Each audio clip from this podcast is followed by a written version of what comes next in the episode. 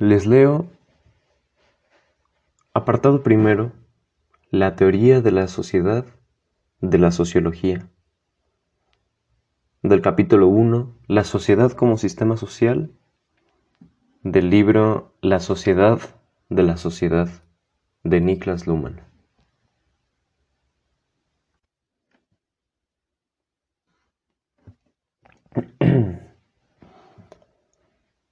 Las siguientes investigaciones se ocuparán del sistema social llamado sociedad moderna. Un intento de tales características, y esto es de lo que hay que rendir cuentas primero, actualiza una relación circular con su objeto, aunque en realidad ni siquiera se haya establecido cuál debiera ser su objeto.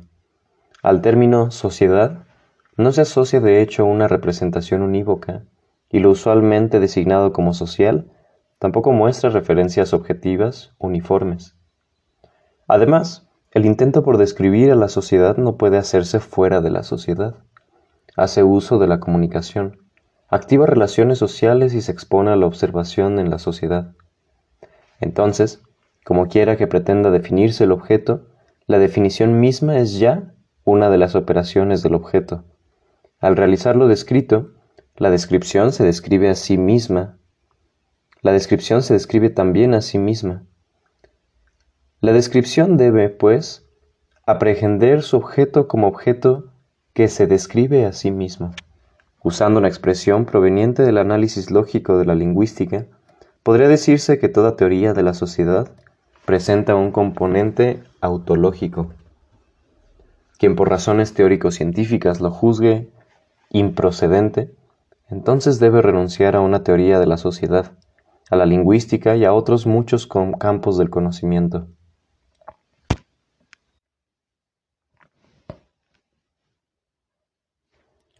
La sociología clásica intentó establecerse como ciencia de los hechos sociales, hechos entendidos a diferencia de las meras opiniones, valoraciones, ideologías preconcebidas. Dentro del marco de dicha distinción no habría nada que objetar. Sin embargo, el problema radica en que la determinación de hechos solo se presenta en el mundo como un hecho.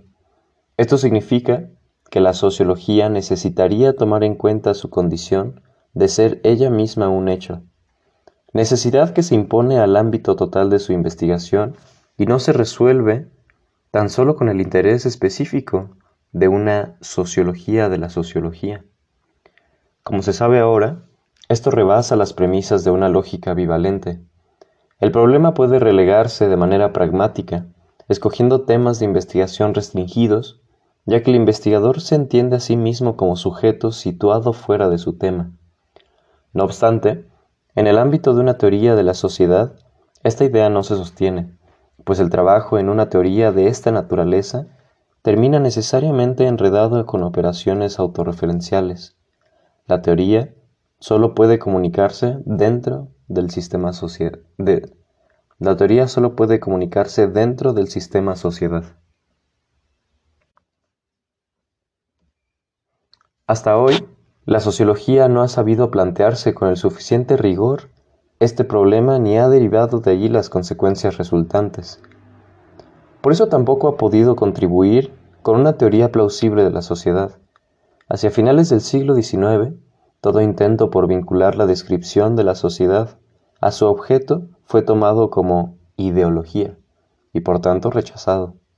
Sobre esa base habría sido impensable el establecimiento académico de la sociología en el ámbito de las ciencias exactas.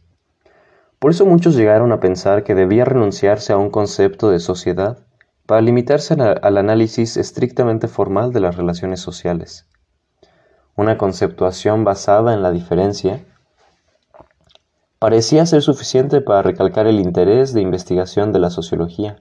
Otros, sobre todo Durkheim, opinaban que sí era posible una ciencia rigurosamente positiva de los hechos sociales y de la sociedad como su condición de posibilidad. Algunos más se conformaban con la distinción entre ciencias de la naturaleza y ciencias del espíritu, y con la relativización histórica de todas las descripciones de la sociedad. Haciendo caso omiso de los detalles, por lo común se veían obligados, por cuestiones de, teoría del conocimiento, se veían obligados a aceptar la distinción sujeto-objeto y por consiguiente solo podían escoger entre una posición científicamente ingenua o una posición reflexionada de manera teórico trascendental. Muchas de las singularidades de la sociología clásica de hoy habría que atribuirlas a la limitación de este esquema selectivo y al empeño por salir adelante a pesar de él. Así se explican las extrañas conexiones entre trascendentalismo y psicología social en George Simmel, la teoría del valor en el concepto de acción de Max Weber y su relación con el neocantismo, y además el requerimiento de Schlesky de una teoría trascendental de la sociedad a la que no podría llegarse mediante métodos empíricos normales. Pero como el concepto de lo trascendental se comprometía con el sujeto único, fue imposible ir más allá. Hoy día estas posiciones son de interés exclusivo para quienes se dedican a hacer la exégesis de los clásicos. A pesar de las dificultades de esta vinculación indiscutida con el esquema sujeto-objeto y de la imposibilidad de resolver con dicho esquema el problema del objeto, queda el hecho de que la sociología clásica nos ha aportado la única descripción de la sociedad con la que actualmente contamos.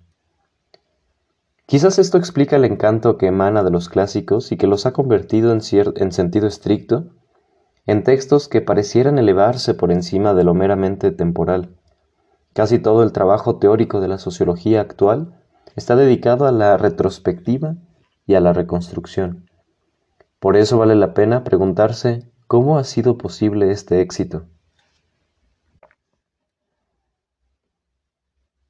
Y lo ha sido, de esto no cabe duda, porque no se reconoció la relación circular con el objeto. La salida, que acabó ocultando a los clásicos el problema, residió en un autoposicionamiento histórico, es decir, en la disolución del círculo a través de una diferencia histórica en la cual la teoría se vinculaba a sí misma históricamente, aunque sólo históricamente. Es así como en el siglo XIX la sociología afronta en sus inicios los problemas estructurales y semánticos. Aún ahí donde los conceptos se formulan de manera abstracta, su plausibilidad arranca de la situación histórica. Desvanecida la confianza en el progreso, se sustituyen los análisis estructurales confiados en el desarrollo positivo, a pesar de todos los costes sociales, por los análisis de la diferenciación social, de la dependencia de la organización, de la estructura de los roles, se abandona el concepto de sociedad propio de la economía política, centrado en la economía, que prevalece desde los últimos decenios del siglo XVIII y se abre la discusión entre quienes creen en una determinación más bien material, económica, o más bien espiritual, cultural, de la sociedad. Al mismo tiempo adquiere significado la posición del individuo en la sociedad moderna. Este llega a ser el tema central del análisis sociológico, tema a partir del cual, sin embargo, la sociedad es vista entre tanto con mayor escepticismo, puesto que ya no se considera una totalidad destinada sin más al progreso. Conceptos como los de socialización y rol subrayaron la necesidad de una mediación teórica entre individuo y sociedad. Al lado de la diferencia histórica, esta distinción individuo-sociedad ha adquirido la función de eje teórico, aunque, igual que en el caso de la historia, aquí tampoco queda planteada la pregunta por la unidad de la distinción. Si bien la pregunta sobre qué es la historia se soslaya sistemáticamente, el problema de cuál es la unidad de la diferencia entre individuo y sociedad ni siquiera se ha reconocido como problema, porque siguiendo la tradición, se parte del supuesto según el cual la sociedad está compuesta, de, está compuesta por individuos. He aquí la base del análisis crítico de la sociedad que nadie se atreve a deconstruir, preguntando por la unidad que prevalece, que prevalece en la diferencia entre individuo y sociedad. Por último, el escepticismo, que en Max Weber se vuelve posible por la disposición de teoría, se difunde hasta llegar a la condena del racionalismo occidental moderno. Puede, además, traerse a la memoria que al mismo tiempo nace una literatura afirmando que el individuo moderno no puede encontrar, ni en la sociedad ni fuera de ella, fundamento seguro para la autoobservación, para la autorrealización o como, o como se dice con una fórmula de moda, para su identidad. Piénsese en Flaubert, en Mallarmé, en Henry Adams o en Antonin Artaud, solo por mencionar algunos nombres.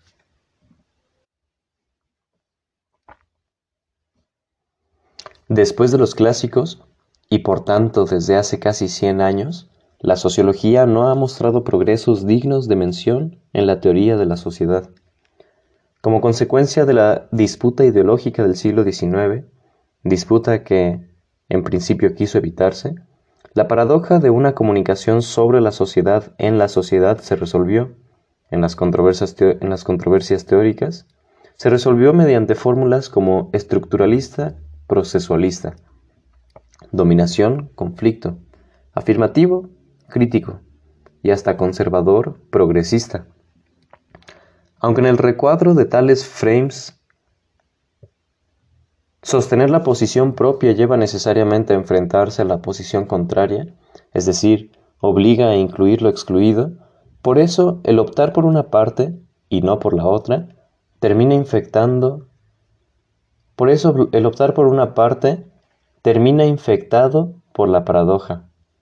El despliegue de la paradoja a través de controversias llegó a ser convincente mientras fue posible atribuirle sentido político, aunque cada vez eso se logra con menos éxito, en vista de la propia dinámica del sistema de la política, y a pesar de que los intelectuales sigan haciéndole el juego. Evidentemente, la sociología ha hecho muchos avances en los campos de la metodología y de la teoría, y sobre todo en el de la acumulación de conocimiento empírico que se ha, ahorrado la descripción de la sociedad como un todo. Quizá esto se deba a la existencia de una autocoacción a fin de mantener la distinción sujeto-objeto. Mientras tanto, se han ido desarrollando investigaciones especiales sobre la sociología de la sociología, y recientemente se ha llegado a una especie de sociología reflexiva del conocimiento. En esos contextos surgen problemas de autorreferencia, aunque se les aísla como fenómenos especiales y se les trata como singularidades o como dificultades metodológicas. Lo mismo vale para la figura de la self-fulfilling prophecy, la profecía autocumplida. La única teoría sociológica sistemática existente hasta el momento ha sido la formulada por Talcott Parsons, como teoría general del sistema de la acción. Esta se presenta como una codificación del saber de los clásicos y como una elaboración del entendimiento conceptual de la acción, ayudándose de una metodología basada en diagramas de cruzamiento de variables. No obstante, es precisamente esta teoría la que deja abiertas las cuestiones de la autoimplicación cognitiva, tal como aquí las hemos propuesto, porque no dice mucho sobre el grado de congruencia entre la conceptuación analítica y la formación real de los sistemas. Ella postula solo un realismo analítico y así condensa en una fórmula paradójica el problema de la autoimplicación. No considera que el conocimiento de los sistemas sociales depende de condiciones sociales no solo por su objeto, sino también en cuanto a conocimiento. No tiene presente que el conocimiento, la definición, el análisis, de las acciones no tiene presente que el conocimiento de las acciones es ya en sí mismo una acción. Por tanto, en las numerosas casillas de su teoría, Parsons mismo no aparece. Y este pudiera ser el motivo por el cual la teoría es incapaz de distinguir de manera sistemática entre sistema social y sociedad, y por el cual únicamente puede ofrecer formulaciones sobre la sociedad bajo un estilo impresionista folletinesco. Aunque en los tiempos remotos no puede hablarse sin ciertas reservas de sociedad, la descripción de la vida social del ser humano se orientó, en una larga historia, por ideas para las cuales no era suficiente la realidad tal como se presentaba. Así pasó con la tradición vétero-europea y con su ethos por la perfección natural del hombre, con su empeño por lograr la educación y el perdón de los pecados, aunque esto también es válido para la Europa moderna y para la Ilustración, con su doble deidad de razón y crítica. Hasta en el siglo XX se mantiene despierta esta conciencia de insatisfacción, pienses en Husserl o en, o en Habermas, vinculada a la idea de modernidad. Todavía Richard Munch considera que atenerse a esta tensión de razón y realidad es un rasgo imprescindible de la modernidad, así como la explicación de su dinamismo específico. Entretanto, sin embargo, el sentido de los problemas se ha trasladado de las ideas a la realidad misma. Ese es ahora el reto de la sociología. Lo que habría que entender, primero, es por qué la sociedad se causa tantos problemas a sí misma, independientemente de la intención de mejorarla en vista de ideas como mayor solidaridad, emancipación, comunicación racional, integración social, etc. La sociología tendría que comprender su relación con la sociedad como una relación de aprendizaje y no de enseñanza. Debería aprender a analizar los problemas encontrados y eventualmente a, a, cambiarlos de sitio y transformarlos en problemas insolubles, aunque finalmente no supiera de qué manera podrían ofrecerse soluciones científicamente comprobadas. Para todo esto se necesita una descripción de la sociedad teóricamente fundamentada. Si la sociología acepta que hasta ahora no ha logrado una teoría de la sociedad de esta envergadura, ¿cómo puede explicarse este fracaso en una tarea que pertenece inequívocamente a su campo de investigación y que, además, sería importante para su imagen social? Lo más sencillo es apuntar a la inmensa complejidad de la sociedad y a la falta de una metodología adecuada capaz de tratar los sistemas altamente complejos y diferenciados, capaz, pues, de tratar la así referida complejidad organizada. Este argumento adquiere un peso aún mayor si se considera que la descripción del sistema es parte del sistema, y que puede existir un gran número de descripciones como esa. La metodología convencional, que parte o bien de relaciones sumamente estrechas y limitadas, o bien de condiciones de aplicación provenientes del análisis estadístico, carece de idoneidad para sistemas hipercomplejos de este tipo.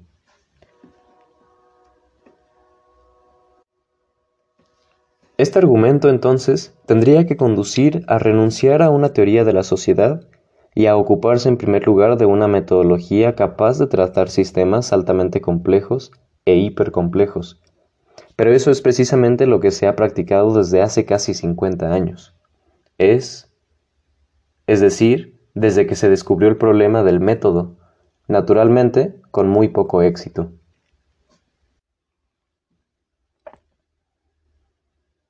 Podría hacerse otro razonamiento utilizando una formulación de, de Gaston Bachelard. Se trata del concepto de obstacles epistemológicos de obstáculos epistemológicos. Con este concepto se remite a aquellos obstáculos que derivan de la tradición, los cuales impiden un adecuado análisis científico y promueven expectativas imposibles de satisfacer. No obstante, las evidentes debilidades que padecen no pueden sustituirse. La tradición respondió, por así decirlo, a preguntas naturales y por ende fue convincente en sus respuestas. En la evolución de la ciencia, en cambio, aparecen en su lugar problemas científicos derivados de las teorías y cuya solución sólo puede juzgarse dentro del contexto científico mismo. Mirando hacia atrás, las ideas directrices de aquellos obstáculos epistemológicos tienen demasiado poca complejidad, se sobreestiman a sí mismas y llevan al ámbito del objeto a una uniformidad tal que al fin terminan sin convencer. Las respuestas que ahora hay que buscar no solo son más difíciles, con más presupuestos, menos verosímiles, menos convincentes.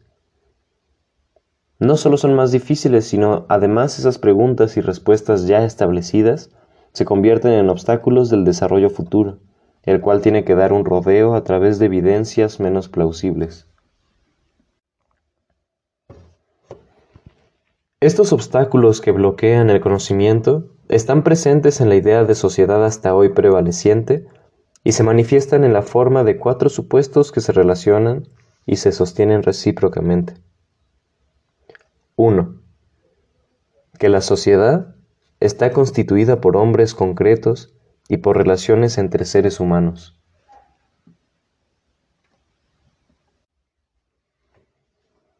Dos.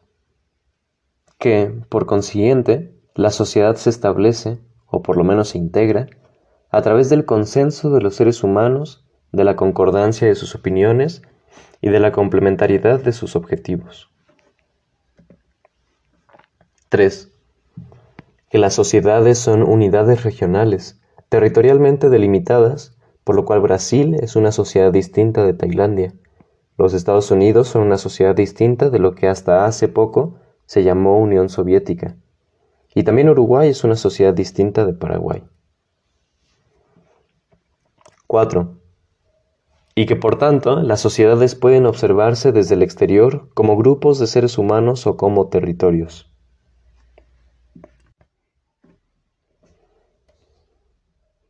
Los primeros tres supuestos impiden la exacta determinación conceptual del objeto llamado sociedad.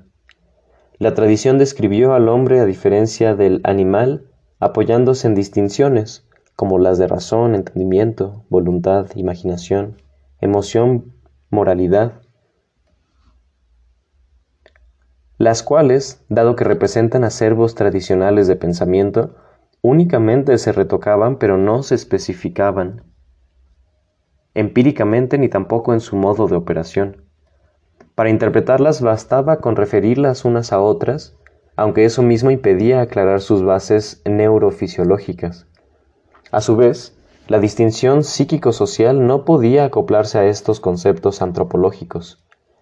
Las dificultades aumentan todavía cuando se abandonan estas distinciones para insistir en el valor de la capacidad de designación empírico-científica la problematización de la individualidad humana respecto de la idiosincrasia de las asociaciones y emociones de cada uno empieza alrededor de la mitad del siglo XVIII, es decir, claramente antes de la Revolución Industrial.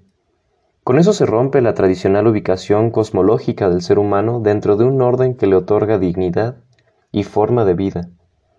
En lugar de ello se problematiza la relación individuo-sociedad, como sea que se continúen utilizando los conceptos tradicionales, ante todo el de razón, es obvio que no todo lo que individualiza al ser humano pertenece a la sociedad, si es que hay algo del hombre que le pertenece. La sociedad no, no pesa lo mismo que el total de los hombres, y no cambia su peso por cada uno que nazca o por cada uno que muera. No se reproduce por el hecho de que en las células del hombre se transformen las macromoléculas, o por el hecho de que haya cambios de células en los organismos de los seres humanos individuales. La sociedad no vive. Tampoco podrá tomarse en serio que valen como procesos sociales los procesos neurofisiológicos del cerebro, los cuales ni siquiera son accesibles a la conciencia. Lo mismo puede afirmarse de todo lo que tiene lugar en el ámbito actualizado de la atención de cada conciencia, ya se trata de percepciones o de sucesiones de pensamientos. George, George Simmel, atribuyendo este problema al individualismo moderno, prefirió en tal circunstancia sacrificar el concepto de sociedad antes que el interés sociológico por los individuos. Según se le presentó a él el problema, todos los conceptos de agregación eran de cualquier manera cuestionables y tendrían que reemplazarse por teorías relacionales. Tampoco la astronomía, decía él, es una teoría del cielo, estrellado.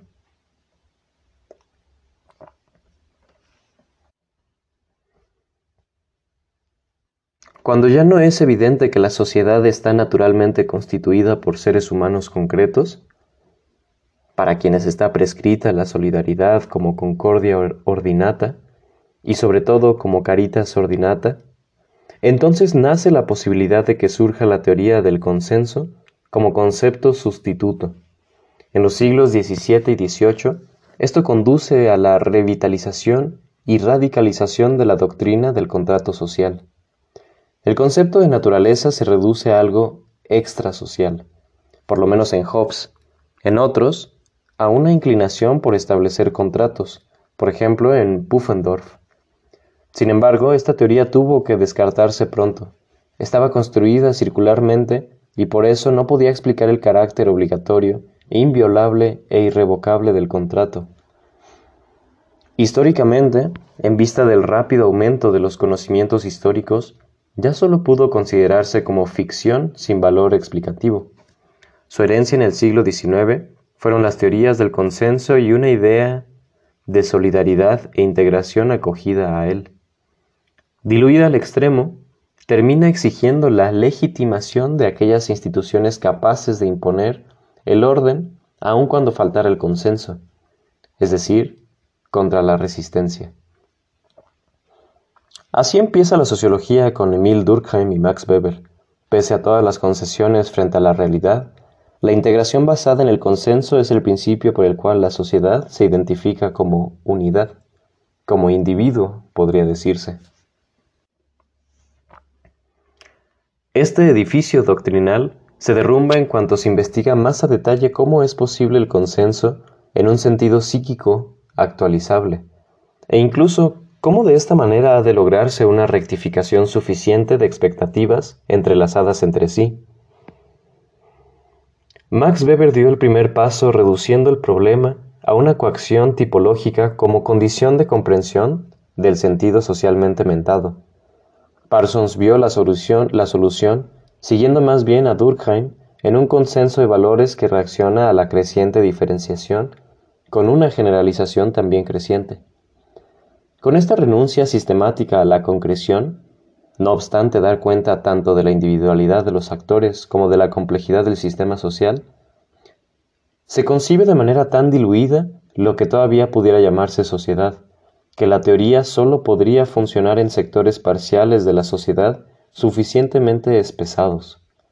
Además, contra la propia convicción, debía negarse que los conflictos sociales, el disentimiento y la conducta anómala, los conflictos sociales pertenecen a la sociedad, o bien contentarse con afirmar que aún esto presupone algún tipo de consenso, por ejemplo respecto al grado ofensivo de, algunos insultos, en sentido contrario, John Rawls se ve obligado a postular un velo de ignorancia para la situación de partida en la cual, de forma semejante al contrato, se fundan los principios de la justicia. Este velo impide a los individuos conocer su posición y sus intereses, es decir, se suponen individuos sin individualidad. Pero obviamente esto es sólo otra forma de hacer invisible la paradoja de todo intento de alcanzar el inicio. Del supuesto de que los individuos, mediante su conducta, materializan a la sociedad, resulta otra implicación, la hipótesis de que problemas estructurales de la sociedad, diferenciación demasiado avanzada, sin integración suficiente, o contradicciones en las estructuras y en las exigencias de conducta de la sociedad, podrían expresarse como conductas individuales desviadas, lo que haría posible su investigación empírica. La monografía clásica al respecto fue el estudio de Durkheim sobre el suicidio, pero podrían también mencionarse la inestabilidad de las familias, la criminalidad, el consumo de drogas o el abandono de los compromisos sociales. El individuo tal vez escoja una reacción personal como la de la anomia, pero en realidad se trata de actitudes funcionalmente equivalentes que le sirven al sociólogo como indicadores de problemas cuyas raíces debe buscar en la sociedad. Aun cuando es posible comprobar estadísticamente este tipo de nexos, queda la pregunta de cómo un individuo llega a manifestar o a no manifestar los síntomas de las patologías sociales. Debería reflexionarse sobre todo qué problemas estructurales de la sociedad son los que se prestan para convertirse en conducta individual desviada, no en último término, son los problemas ecológicos los que obligan a enfrentarse a esta pregunta.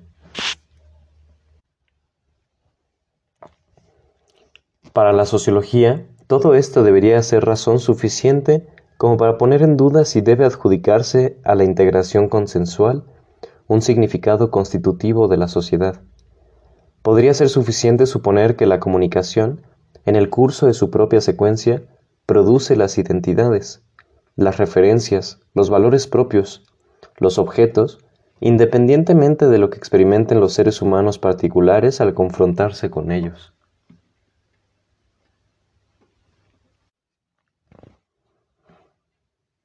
Esta línea de razonamiento converge con una versión de la teoría de sistemas que de manera constitutiva, tanto para el concepto como para la realidad, hace hincapié en la diferencia entre sistema y entorno.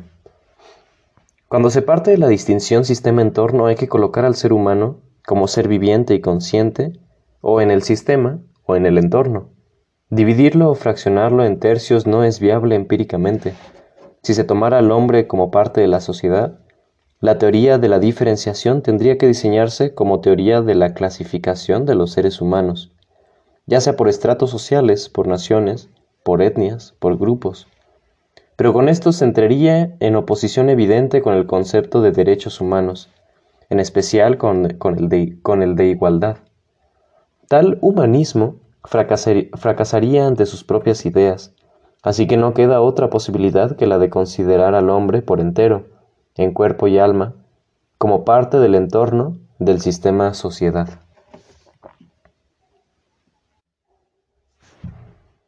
El hecho de que, a pesar de todas estas discrepancias y a pesar de la conocida crítica filosófica a todo tipo de fundamentación antropológica, el hecho de que persista el apego a un concepto humanístico de sociedad, es decir, a un concepto que tiene su referencia esencial en el hombre, quizás esté condicionado por el temor a quedarse sin una medida para evaluar a la sociedad y por tanto sin el derecho a pretender que la sociedad haya de organizarse de modo humano.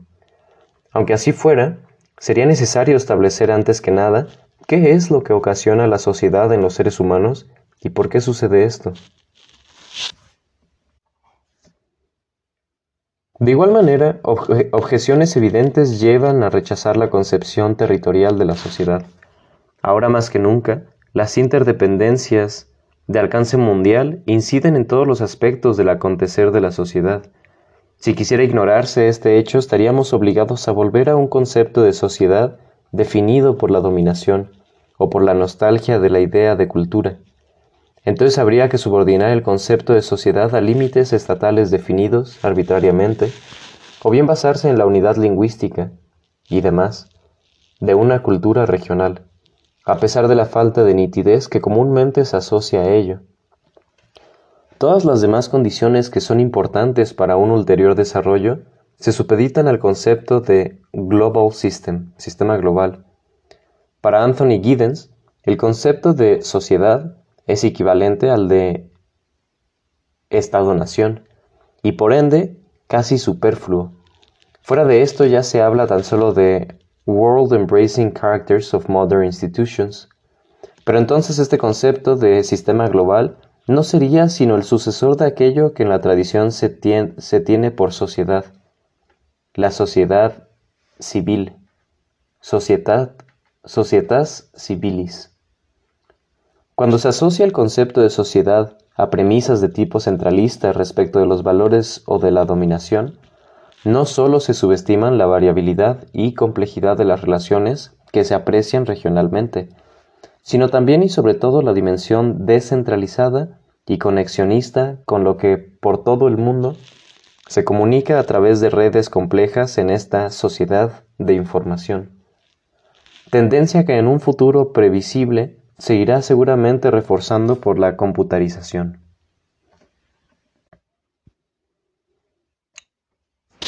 Conceptos de sociedad humanistas y regionalistas ya no son teóricamente satisfactorios, sobreviven únicamente en la forma de hablar. De esta manera la teoría sociológica actual deja una impresión ambigua, una especie de cabeza de Jano. Utiliza conceptos que todavía no rompen con el nexo de la tradición, pero que al mismo tiempo permiten hacer preguntas que podrían hacer estallar precisamente dicha referencia. Esa teoría utiliza el concepto de acción en un lugar conceptual determinante para ajustarse así a aquellas unidades últimas con carácter de acontecimiento no modificable, y para seguir recordándonos que solo los seres humanos individuales son capaces de actuar. Diseña el concepto de Global System para otorgar reconocimiento a las globalizaciones y para reducir el concepto de sociedad al plano del Estado-nación. En el caso del concepto de sociedad referido al ser humano, se incluye demasiado. En el caso del concepto referido al territorio, se incluye demasiado poco. En, ambos casos, permanecer asido a concepciones tan inútiles podría estar vinculado al hecho de querer concebir a la sociedad como algo que es posible observar desde fuera. Para eso habría que apoyarse en una teoría del conocimiento desde hace tiempo obsoleta, una teoría del conocimiento que parte de la distinción ser, pensar, objeto, conocimiento, sujeto, objeto, y que solo puede captar como reflexión el proceso real del conocimiento en uno de los lados de la distinción. Este esquema se abandona a más tardar a partir del giro lingüístico de la filosofía, pese a todos los problemas lógicos que surgen al darse ese paso hacia una epistemología naturalizada. ¿Por qué le es tan difícil a la sociología sumarse a ese cambio? Quizá haya que buscar la razón en el hecho de que conoce demasiado bien a la sociedad, o por lo menos que lo pretende, y que no le agrada concebirse a sí misma como parte de esa realidad. Quisiera permanecer en oposición a la sociedad, o por lo menos en oposición resignada y enérgica al estilo de Frankfurt. Pero precisamente eso sería también posible, y quizá más, si la propia teoría se reconociera como parte de su propio objeto.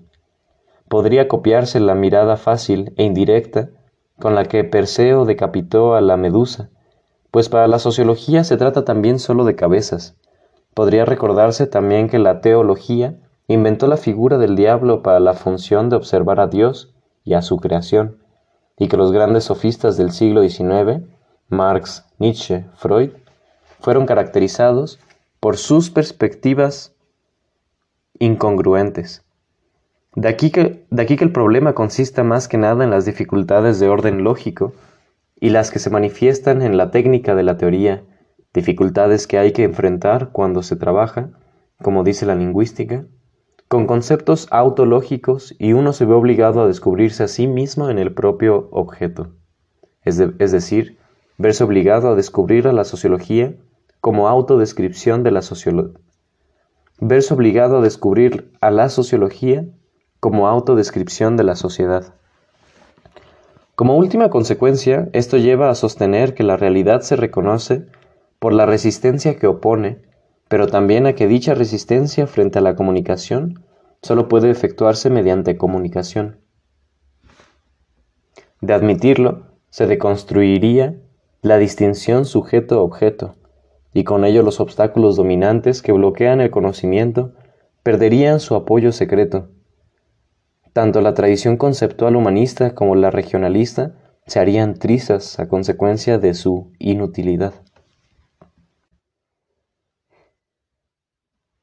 La sociología, en su actual comprensión de ser ciencia, difícilmente puede hacer a un lado la pretensión de explicar fenómenos de la realidad social.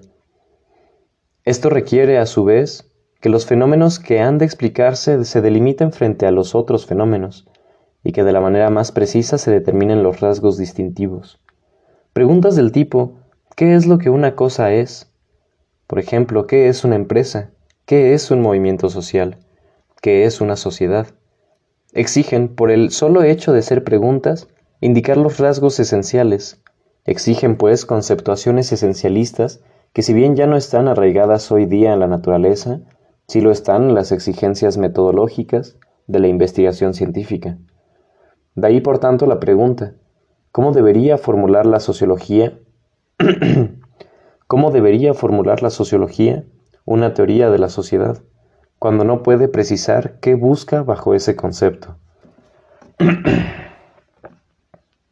Al mismo tiempo, se observa que la sociología con esta clase de preguntas, ¿por el qué?, entra en un estado de desasosiego permanente, es decir, se constituye a sí misma en un sistema autopoyético. No puede haber respuestas definitivas para este tipo de preguntas. No hay puntos fijos que se sustraigan a una investigación posterior. Hay tan solo observación de las consecuencias de toda fijación conceptual, en el modus de la autoobservación de segundo orden, es decir, en el modus de una teoría del conocimiento de corte constructivista todas las características prescritas se disuelven y en su investigación resalta tanto su necesidad como su contingencia. Son, por así decirlo, fijaciones a prueba. Programas de investigación indispensables pero prescindibles, si es que se está en el ámbito de la distinción verdad-no verdad.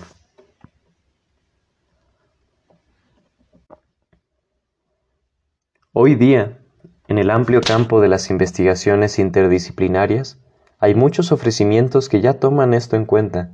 Por ejemplo, colocar la prueba de la, de la cognición en la clausura operativa de los sistemas que observan, o la teoría del caos sustentada en un tipo de matemáticas con funciones no, lineares, y que pronostican lo imposible de pronosticar, o la teoría de la evolución según la cual las estructuras se forman accionadas por el azar. Haremos uso de estas propuestas cuando sea necesario, especialmente para la sociología, el esfuerzo de esta desiderata confluye en una teoría de la sociedad porque como sociedad, todo lo que la investigación necesita para determinar los rasgos esenciales de su objeto, ya lo ha creado ella misma. Por eso solo queda la pregunta de cómo puede hacerse justicia a ese estado de cosas de manera que quede establecido qué debería designar el concepto de sociedad. Las investigaciones que este libro presenta buscan dar el paso hacia un concepto de sociedad radicalmente antihumanista, radicalmente antirregionalista y radicalmente constructivista. Naturalmente no niegan que haya seres humanos y tampoco ignoran las crasas diferencias que marcan las condiciones de vida en cada región del globo terrestre. Son investigaciones que solo renuncian a, a deducir de estos hechos un criterio para definir el concepto de sociedad y para determinar los límites que corresponden a tal objeto. Pero precisamente por esta renuncia se gana la posibilidad de percibir, como autoprestación de la sociedad, se gana la posibilidad de percibir los estándares normativos y valorativos de las relaciones entre los individuos. Por ejemplo, los derechos humanos o las normas con las cuales se logra el entendimiento en la comunicación, en el sentido de Habermas, y finalmente las actitudes ante el diferente grado de desarrollo de las diversas regiones, sin que todo esto quede admitido como ideas reguladoras o como componentes del concepto de comunicación. Sin embargo, la pregunta preliminar prevalece. ¿Cómo se estimula la sociedad a sí misma para conferirle actualidad a estos y otros temas?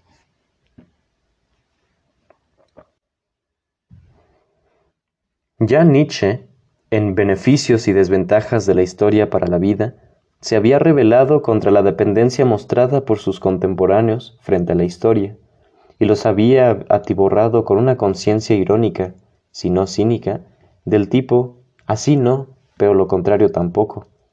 El diagnóstico tal vez sigue siendo válido, pero en lugar de ironía se percibe más bien desamparo, teórico. Por eso tampoco sirve, asociándole capacidad de olvido, insistir en la vida más que en la historia. La recomendación para hoy más bien sería aprovechar mejor los recursos teóricos disponibles, no en último término para reconstruir también nuestra relación con la historia y con su pesado legado semántico.